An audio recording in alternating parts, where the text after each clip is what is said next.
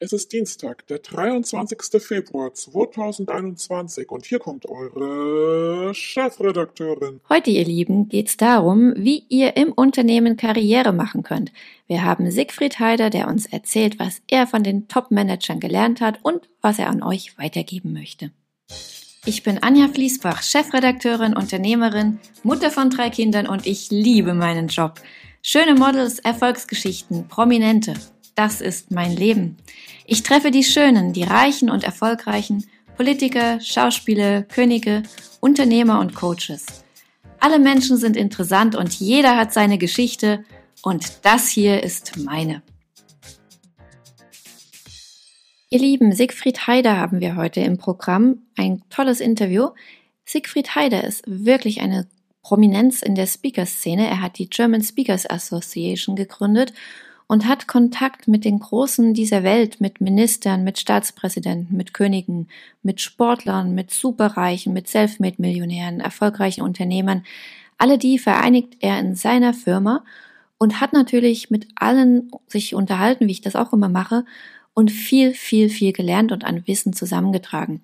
Wir haben ein paar Themen, die wir euch in den nächsten Wochen gemeinsam vorstellen wollen. Wir beginnen heute mit den Tipps der Top-Manager, die er getroffen hat und er gibt euch das weiter, damit ihr in eurem Unternehmen Karriere machen könnt, also wie ihr vielleicht im Unternehmen aufsteigt. Aber es gilt natürlich auch für alle Selbstständigen oder für alle Freiberufler oder für jede Branche eigentlich. Ihr könnt euch das, was er mir gleich im Interview erzählt, für euch selber rausnehmen und ihr werdet sehen. Das hilft ein bisschen auf der Leiter zum Erfolg.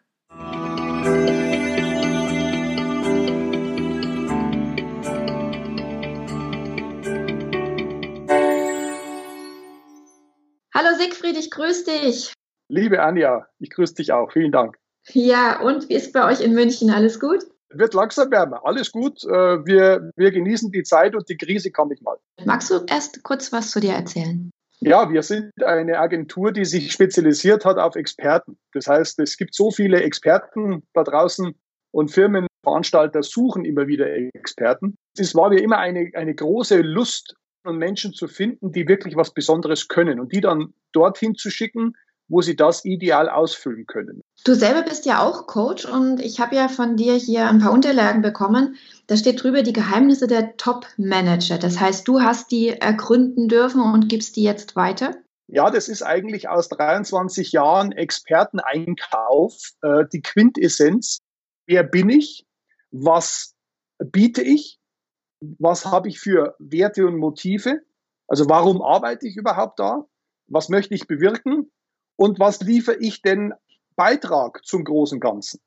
Und wenn sich Menschen um diese Fragen keine Gedanken machen, dann werden sie an denen leider nicht vorbeikommen, die sich selbst klar definieren. Und das sollte eigentlich jeder für seinen Beruf und für seine Stelle und für sich selbst machen. Wie bei einem klassischen Unternehmen sollte jeder Einzelne auch sein Umfeld analysieren, meinst du, ne? Also was ist so dein Arbeitsmarkt, oder? Ja, ganz genau. Wenn wir ins Unternehmen schauen, haben wir ja immer zwei Arbeitsmärkte, die leider auch nie so richtig angeschaut werden. Nehmen wir mal an, wir haben so einen, so einen Mittelständler, ne? das sind meistens 500 oder 1000 Mitarbeiter. Äh, da gibt's Abteilungen, da gibt's Standorte. Da haben wir einen kleinen Arbeitsmarkt. Und da muss, muss ich mich ein bisschen informieren, wer hat denn da das Sagen? Wer sind denn da die Multiplikatoren? Wie funktioniert dieser Markt? Wer agiert da?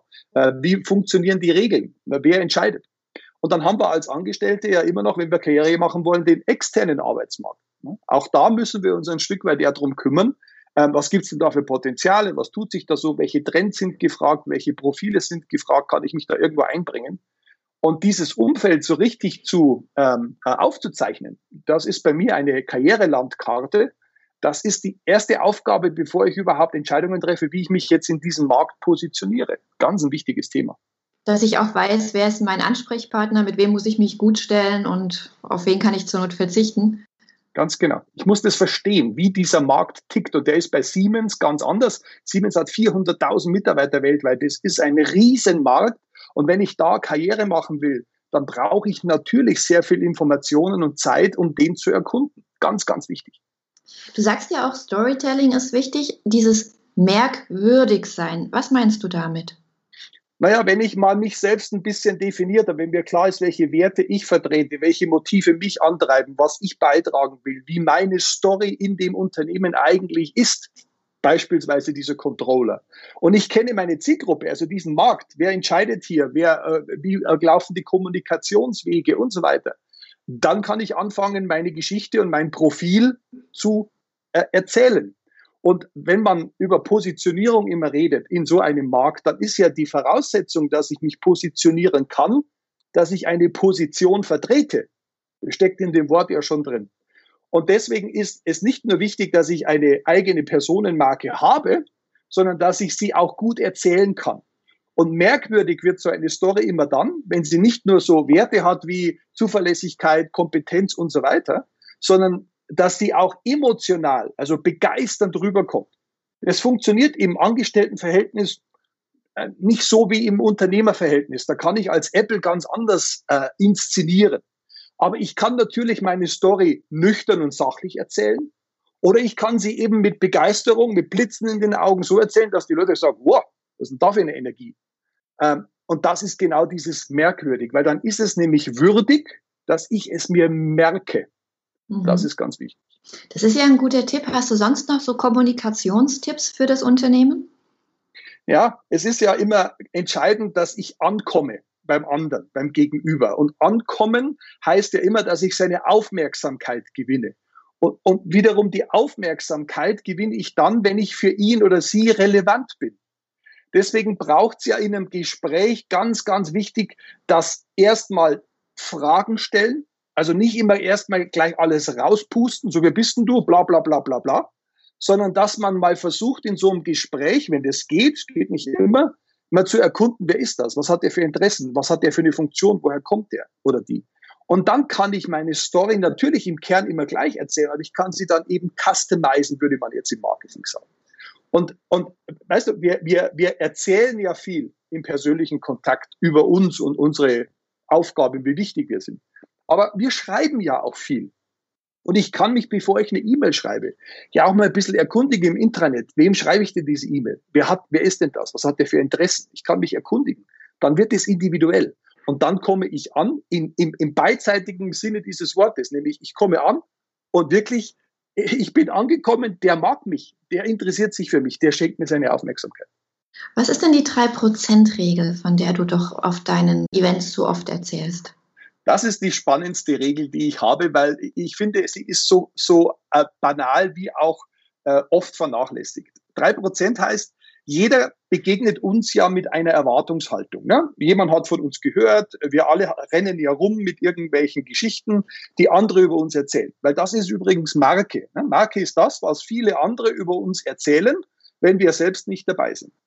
Und aus diesen Erzählungen, die irgendwer hört, kommt jemand mit einer Erwartungshaltung zu mir. So, jetzt nehmen wir mal an, die Erwartungshaltung ist bei 50 Prozent. Was wir jetzt tun dürfen, und das ist das, wo wir merkwürdig sein können, wo wir auffallen können, wo wir uns verankern können im Kopf des Kunden oder in dem Fall des, des Mitarbeiters, der Führungskraft, desjenigen, der entscheidet, ob ich befördert werde oder nicht. Das ist das, dass ich sagen kann, jetzt lege ich über diese Erwartungshaltung drei Prozent Überraschungen drauf. Also wenn der an meinen Schreibtisch kommt, gibt's eine Schokolade aus meinem Schubladen. Oder wenn der in mein Meeting kommt, dann liegt da ein Merci mit einem handschriftlichen Begrüßungszettel. Oder äh, ich habe Tassen im Schubladen. Da hatte ich mal einen Kollegen, der hat sich immer Tassen machen lassen mit bestimmten Mottis. Und der hat den äh, wichtigen Besucher, die für ihn wichtig waren, immer diese Motti-Tassen mitgegeben als Geschenk. Die haben immer so fünf Euro gekostet. Aber das war ein, der, jeden Tag, wenn der Kaffee getrunken hat, hat er an den anderen gedacht. Und das sind alles so kleine Überraschungen, sage ich immer dazu, so diese berühmten kleinen, großen Dinge, die dann Menschen wirklich an einen binden. Das ist die drei Prozent. Wir müssen nicht zehn Prozent auffälliger sein als der Rest. Es reichen ein paar Punkte und dann sind wir vorne dran.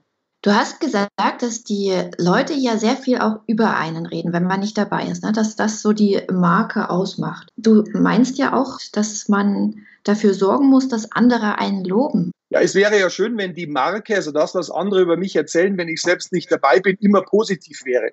Das schaffen wir meistens nicht. Ne? Es passieren ja immer Dinge. Es gibt natürlich auch Sympathien, Antipathien.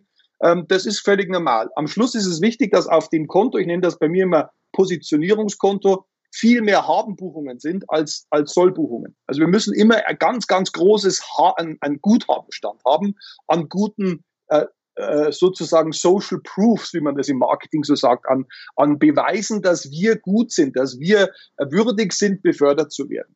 Und deswegen ist für mich immer das Wort überzeugen, also ich überzeuge jemanden, mich zu befördern, auch ein wichtiger Aspekt, dass ich dann auch überzeugen, also andere gehe. Menschen, die mich schon erlebt haben, Menschen, die mit mir schon in Projekten waren, Menschen, mit denen ich schon Erfolge feiern konnte und dass die dann für mich einerseits so eine Art Testimonialgeber sind, aber eben auch Referent sein können. Also frag mal den Abteilungsleiter mit dem Projekt X, da haben wir das und das erreicht, der wird dir erzählen, was wir da vorangebracht haben. Und das ist das, das Beste, was wir erreichen können, im Marketing wie auch im Karrieremarketing, also im Unternehmen, ist, dass andere uns empfehlen, dass andere gut über uns reden, weil das können wir mit unseren eigenen Lobeshymnen, wenn wir die denn machen würden, gar nicht erzeugen. Man muss ja auch immer dafür sorgen, dass man so einen Partner hat, ne? Irgendeinen, der einen so ein bisschen fördert, unter die Arme greift, unterstützt. Muss man da sich ganz bewusst eine Person suchen oder muss man einfach gucken, mit jedem gut auszukommen? Ja, im Lauf der Karriere ergeben sich ja automatisch diese Partnerschaften durch die Projekte. Aber wenn ich mich wirklich positionieren will, also auffälliger sein will, positiv als der Rest der Welt und dann ich befördert werde und nicht jemand anderes, dann brauche ich für bestimmte kleinere eigene Projekte, also die für mich gelten, auch gute Partner. Also beispielsweise was sehr oft im Unternehmen gemacht wird, ist, dass man ja was organisiert, dass man Gruppen zusammenbringt. So, gehen wir kegeln, machen wir in dem äh, unternehmensinternen Sportclub das und das, ähm, machen wir irgendwas zusammen. Und für diese Aktionen, ob jetzt offline oder online, brauche ich Menschen, die mir helfen. Wenn ich da immer alleine bin und alleine einlade zu irgendetwas, ist das schlecht. Gut ist immer, wenn andere, die schon etwas gelten, idealerweise auf gleicher oder höherer Ebene, mit mir etwas machen weil das wirkt auf mich. Also da steckt der Satz dahinter, lass dich mit denen sehen, mit denen du es gesehen werden möchtest. Und dann funktioniert das. Das ist wie eine Leiter nach oben, weil du dann nach außen hin, die, die dich da sehen, mit wem du da verkehrst, automatisch in diese Ecke, in dieses Niveau schon hinein manövriert oder gedacht wirst. Und dann ist die, die, die reale Beförderung eigentlich nur noch eine Folge. Hast du abschließend vielleicht noch so ein paar Tipps, was man unbedingt beachten sollte? Netzwerk meinst du ist ja ganz wichtig und dann hast du ja auch noch so ein Karriereturbo parat, ne? Ja, Netzwerke ist, ist ja auch eine Schnittstelle zu den Partnerschaften, also Menschen, mit denen man sehr viel gemeinsam macht.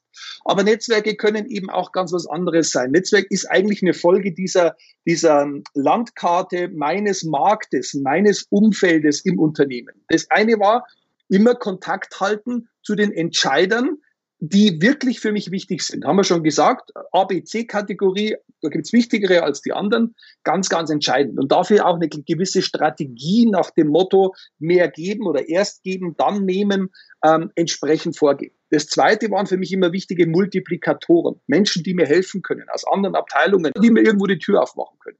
Und das dritte nicht unwichtig, weil am Schluss geht's natürlich immer um Arbeitsqualität, äh, Netzwerk mit Innovatoren. Menschen, die mir Impulse geben können, die mir auch mal einen Tipp geben können, die, mir, die auch wissen, wer befördert wird und sagt, du, da musst dich jetzt bewerben, da musst dich jetzt entsprechend äh, sauber aufstellen. Das waren für mich drei Dinge. Und da gibt's wahnsinnig viele gute Tipps, wie man die Netzwerke am Laufen hält. Hast du zum Schluss noch sowas, so einen absoluten Burner, so einen super Tipp? Ja, äh, du hast ja vielleicht schon rausgehört, ich habe beobachtet, die meisten Top-Manager waren nicht besser als die, die nicht befördert wurden die sind da oben meistens nicht besser in ihrem Fach, gar nicht. Die sind besser im Kontakt, im Kommunizieren, im Netzwerken, im, im Multiplizieren von Dingen, im, im sozusagen auch Zusammenarbeiten und damit mehr erreichen als alleine. Und das Wort, das da drüber steht, was die immer angewandt haben als, als Philosophie, als Mindset, war Mut. Die waren mutiger, die waren ein bisschen verrückter, also weggerückt von der Norm als die anderen. Na, nicht viel, aber ein bisschen. Und Mut kann man ja auch übersetzen mit machen und tun. Und das ist, daran scheitert sehr oft. Viele fragen mich immer, warum, warum wird jetzt der befördert als ich? Und wenn man dann genau hinschaut, dann hat er hat einfach mehr gemacht. Er hat mehr getan. Er hat sich mehr getraut, er oder sie. Und das ist eigentlich der, der, der wichtigste äh, Aspekt neben dem, dass wir als Mitarbeiter alle an unserer eigenen Exzellenz der Arbeitsergebnisse weiter arbeiten dürfen. Weil auf dem Weg dorthin Die Birkenbill, meine frühere Mentorin, hat immer gesagt, die Eintrittskarte für Erfolg und Karriere ist immer, dass du eine gute Qualität ablieferst. Vielleicht sogar eine sehr gute. Aber richtig befördert und richtig ähm, äh, förderungswürdig sind die, die immer ein bisschen besser sind als der Rest. Also die ein bisschen mehr diese Exzellenz suchen. Und da vielleicht einen letzten Satz. Äh, ein Rennfahrer hat mal gesagt, äh, wenn du immer das Ziel am Ende des Rennens im Auge hast und nie die nächste Kurve, die du besser fährst als die letzte, dann wirst du dieses Rennen nie gewinnen. Also einfach mal das nächste Projekt, den nächsten Tag besser machen als den letzten, dann wird man auch vorne mit dabei sein. Dann wird es schon. In dem Sinne werden wir jetzt mal etwas machen und tun. Und ich wünsche dir noch einen schönen Tag und hoffe, dass alle Hörer und Hörerinnen jetzt durch dich sehr erfolgreich werden. Vielen Dank. Ich danke dir. Wie